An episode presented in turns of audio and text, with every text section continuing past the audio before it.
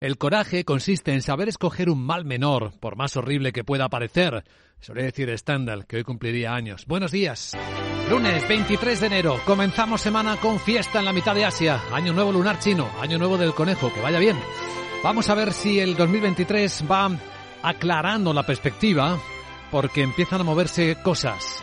En Estados Unidos y después de las declaraciones de uno de los gobernadores de la Fed, la posibilidad de que las próximas subidas de tipos de interés sean ya de 25 puntos básicos, menos agresivas, porque los indicadores son mixtos. Hoy no tenemos muchos, quizás apenas en Corea del Sur una caída de las exportaciones del 2,7% que muestran cómo China sigue siendo, ofreciendo una demanda bastante floja, aunque hoy estén de fiesta. Sigue siendo la recuperación de China el principal catalizador de lo que pueda crecer el planeta en este año 2023. De momento tenemos delante de nosotros un tono precavido en las bolsas.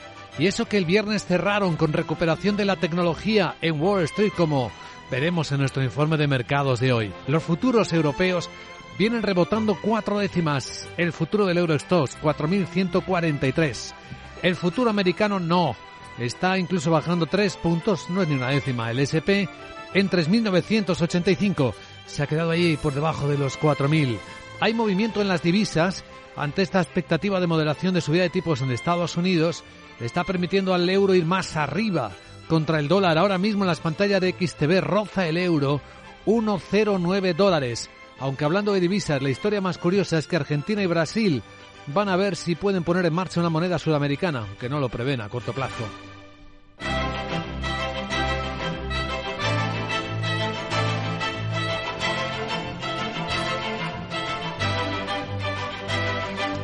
En Europa empezamos semana con reunión de los ministros de Exteriores para hablar sobre todo de Ucrania, también probablemente de nuevas sanciones a Irán. Del fin de semana la confusión sobre si Alemania y Francia le envían o no tanque a los ucranianos.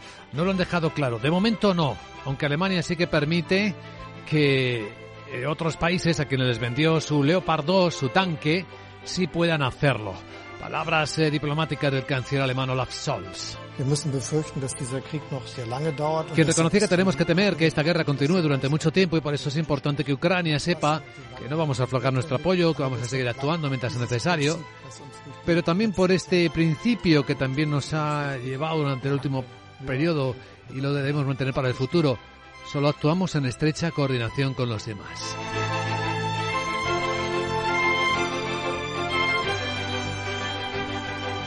En energía poco a poco se van coordinando los países europeos, poco a poco. De momento con el proyecto de hidrógeno H2Med al que se suma Alemania, por lo que se felicita junto con España y Portugal Francia. Dice Emmanuel Macron, el presidente francés, que empezamos a dar una estrategia para lo que queremos hacer desde el punto de vista energético y sobre esto hemos respondido bien como en las infraestructuras. Dijimos que necesitaremos hidrógeno y es mucho más sencillo pasar por el Mediterráneo que ir de puerto en puerto. Y ahora lo ampliamos a nuestros amigos alemanes.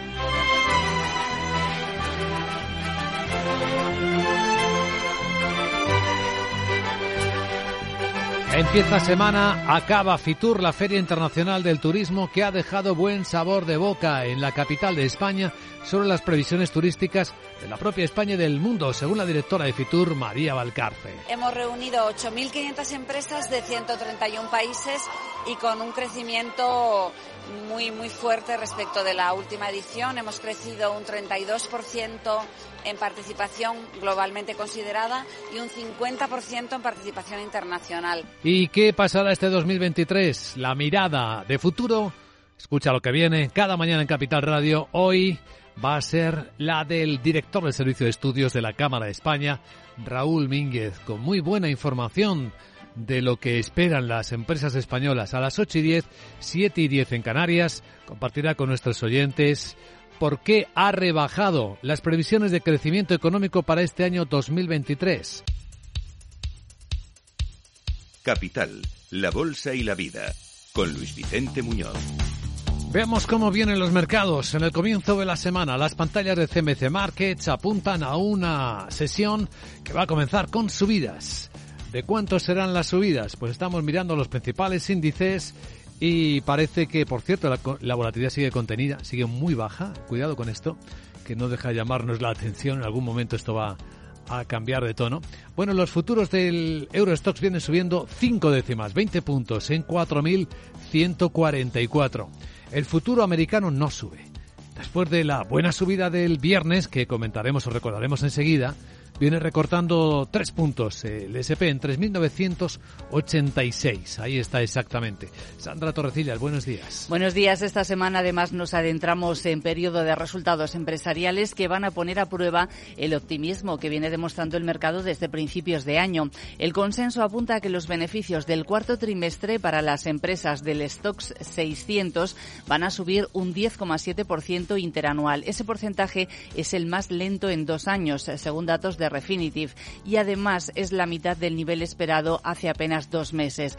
Y si se excluye el sector energético, el crecimiento será del 4,5%. En cuanto a los ingresos, se espera que aumenten un 4%, el dato más débil desde el primer trimestre de 2021. Además, esta semana vendrá marcada por las referencias macroeconómicas significativas, como señala Ramón Forcada, director de análisis de Bankinter. Tenemos macro en general, que parece que los desenlaces van a ser buenos, de macro aceptable o buena, de todo tipo, de pedidos de bienes duraderos, de confianza al consumidor en la eurozona, de PIB americano, el primer registro del cuarto trimestre, que podía ser más 2,6, por ejemplo, que es un dato muy bueno, ¿no?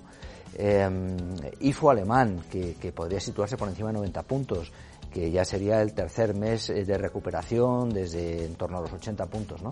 Datos positivos que, según el analista, no tienen por qué ser bien acogidos por el mercado, ya que la Fed y el Banco Central podrían pensar que tienen que subir los tipos de interés más de lo que el mercado descuenta.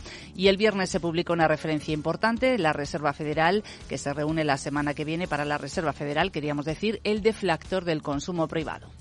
Bueno, entre los protagonistas imaginamos que va a seguir estando Celnex y su potencial OPA. Vamos a ver cómo van eh, las distintas informaciones, cómo sigue cotizando en bolsa después de que el pasado viernes se revalorizase casi un 10% ante especulaciones eh, de una OPA por parte de American Towers y Brookfield. Las acciones cerraron en 36,50 y algunos analistas apuntan a que cualquier operación tendría que rondar los 50 euros por acción. Además ven problemas eh, en asuntos de competencia, como señala Rafael Ojeda, analista de Fortech Fan.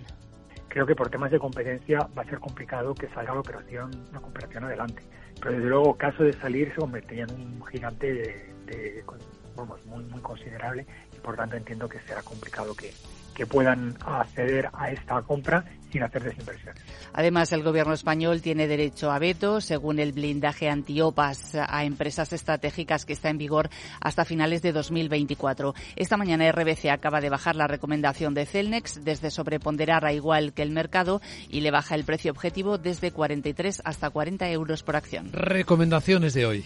Para las petroleras, para Repsol Morgan Stanley le sube el precio objetivo desde 16,7 hasta 18,75 y para la francesa Total Energies se lo rebaja desde 65 hasta 60 euros por acción. Entre otros protagonistas tenemos al club de fútbol italiano La Juventus. Sí, que cotiza en bolsa y que ha nombrado a Francesco Calvo como director eh, deportivo para sustituir a Federico Cherubini, que fue inhabilitado el jueves por la Federación Italiana. La semana pasada recordamos que el club fue penalizado con la retirada de 15 puntos en la Serie A, la Liga Italiana, debido a fraudes contables en traspasos de futbolistas en un entramado conocido como caso plusvalías. ¿Qué otros protagonistas tendremos hoy? Pues Airbus, eh, que analiza extindir su programa de drones de comunicación y de vigilancia, CEPIR, con el objetivo de iniciar operaciones comerciales a finales del año que viene. Lo cuenta esta mañana el diario Financial Times. Atentos también al Banco Sabadell, que presenta resultados el próximo jueves, y a Cerinox, eh, porque mañana martes es el último día para comprar acciones con derecho a dividendo